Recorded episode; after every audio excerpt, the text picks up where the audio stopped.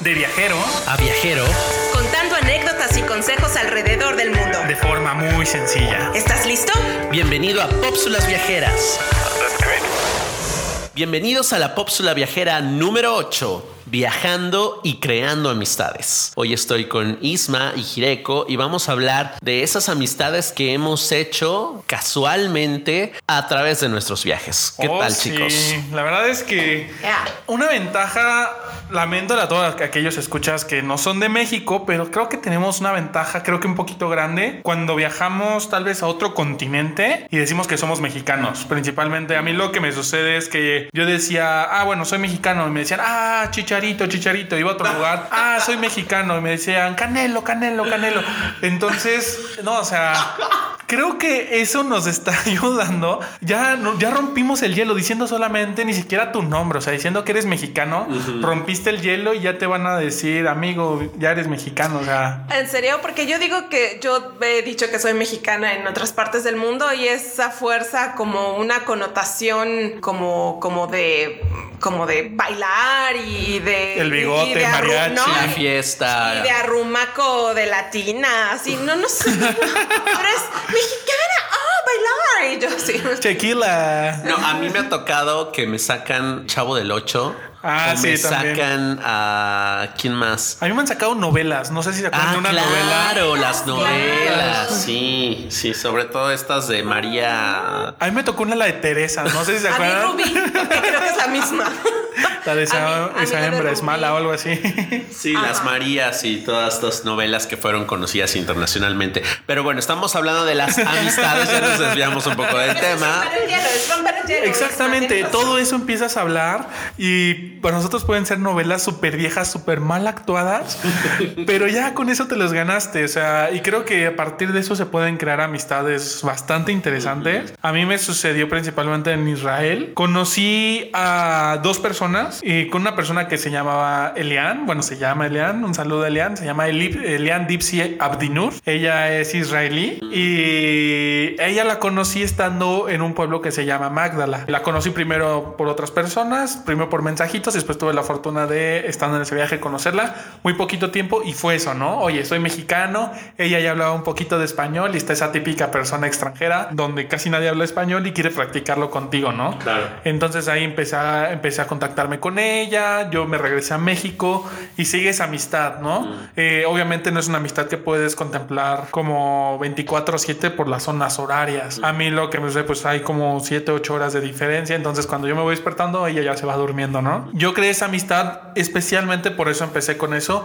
diciendo que era mexicano y también porque yo tenía esas ganas de, oye, ¿y ¿qué te parece si aquí hago algo tal vez de voluntariado? Porque Magdala es un lugar donde podemos hacer voluntariado y ella se encargaba de esa parte, ¿no? Ok. Entonces empecé con ella a hablar, todo esto, le conté qué es lo que hacía, que quería crear proyectos con ella y al final de cuentas de las ideas que yo traía, las cosas que a mí me apasionaban hacer fuera de ese país y que siempre me habían gustado, pues de ahí salió esa amistad, ¿no? Es la, la primera amistad que yo puedo contar, no sé si ¿Y es una amistad bilingüe? Eh, sí. Porque es algo interesante también. Sí, es una amistad a veces hasta trilingüe, porque ella habla también francés, habla inglés, habla español, aparte de, de árabe. Pero sí, nos hablamos principalmente en, o si no es en inglés, en español, o a veces un poquito en francés.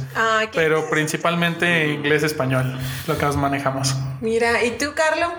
Ah, yo quiero comentar dos, dos amistades que hice muy, muy especiales para mí. Una fue en Japón. Estaba en un tren y estaba escuchando música en un Discman.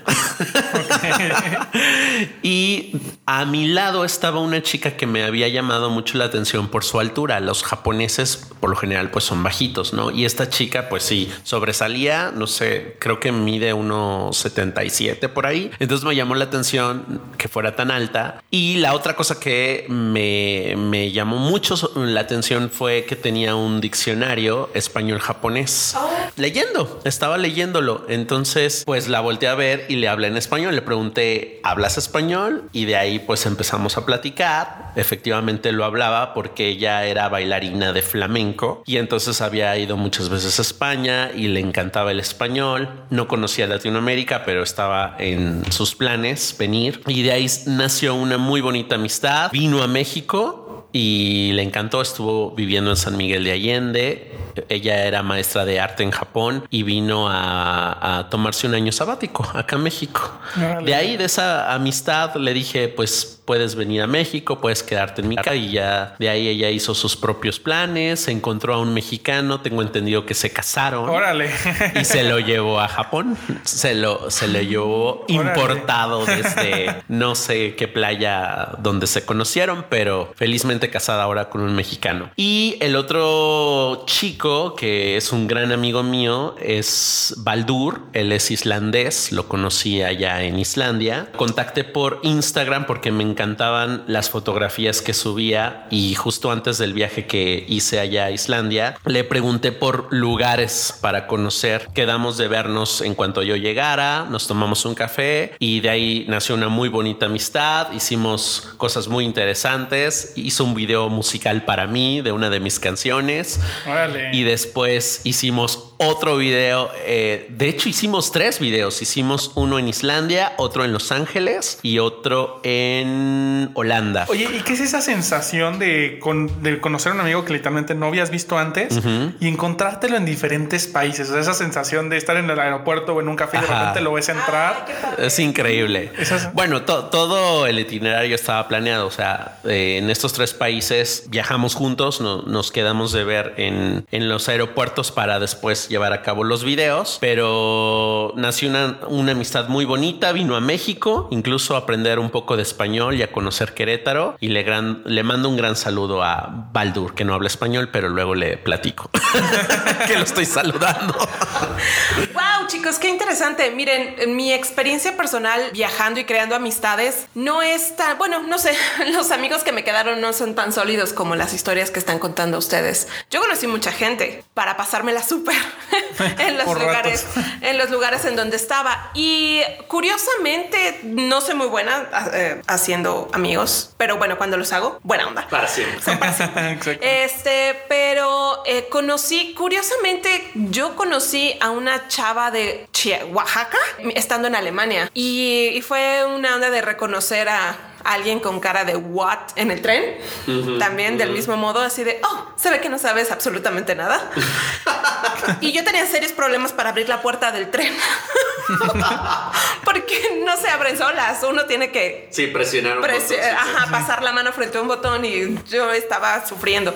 Y ella lo hizo por mí y ya empezó a hablarme en, en un español muy raro porque llevaba mucho tiempo en Alemania. Y después supe que, eh, bueno, nos hicimos amigas, me llevó a bailar, me llevó a conocer muchos lugares allá.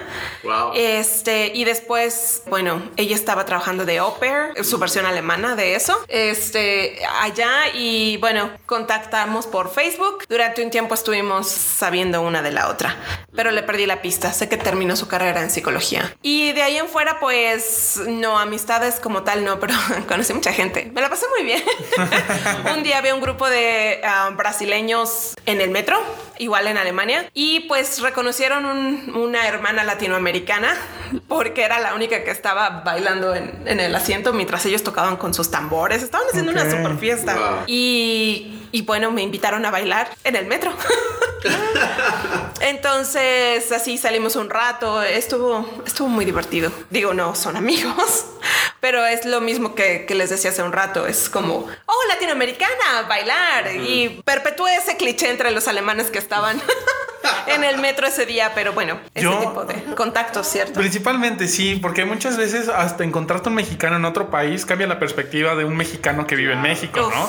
sí. O sea, a mí me sucedió lo mismo, por ejemplo, en Nueva York conocí a un chavo que se llama Sergio Cantú, Los Mochis Sinaloa, espero lo esté escuchando, y, y fue una amistad como, no sé cómo decirlo, yo lo conocí porque él estudia su doctorado en el MIT todo eso, y decía, wow, eminencia, ¿no? Eh, de los pocos mexicanos que está ahí, tuve la oportunidad de conocerlo, eh, fuimos a un tour con eso y después de eso yo le quise seguir la pista, ¿no? De siempre, siempre que creas amistades, puede sonar un poco formal, pero por ejemplo a mí me servía mucho, como yo nunca compraba la tarjeta SIM como para tener internet en diferentes lugares, yo les dejaba así una tarjeta de presentación mía y que él a cambio me diera una o algo por el estilo para yo poder tener su número, ¿no? Y en esa ocasión principalmente pues fue, bueno, ya acabamos el tour y le dije, oye, me encantó tu trabajo, me encanta cómo tú piensas y todo, porque pues imagínense, un mexicano en MIT Es otra onda. Es otra onda, o sea, otra onda. Y él nos contaba su historia de que él, su sueño era estar en MIT y de hecho donde estudió, la escuela donde él estaba, ya hasta la demolieron. O sea, era una escuela, un college university que ni siquiera costaba y hoy dónde está, ¿no? Entonces yo a él un tiempo le perdí la pista porque perdí la tarjeta que él me dio. No puede ser. Pero como buen amigo me quise meter a buscarlo en todas las redes de MIT, encontré su correo, le mandé un correo y gracias a eso, pero me tardé como fácil que les digo un año, un año, ocho meses yo creo, en encontrar su correo para mandárselo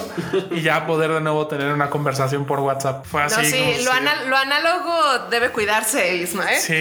Sí. Y lo padre de lo digital ahora es que a través de las redes sociales puedes seguir en contacto con todas Exacto. estas, estas amistades. Ajá, que algunos los encuentras, otros ya no, pero es padrísimo. Pues chicos, esta fue la Pópsula Viajera número 8. Sí, chicos, y si les está gustando, les está gustando este tipo de contenido, compártanlo con aquellas personas que les puedan servir. Si de estas anécdotas, un poco de consejos que estuvimos contando les sirvieron, coméntenlo y recuerden, si nos están escuchando Spotify, píquenle en seguir, si es de Apple Podcast, suscríbanse y ahí déjenos los comentarios cuál fue el consejo o la anécdota que más les gustaron. Y esto fue la Pópsula Viajera número 8.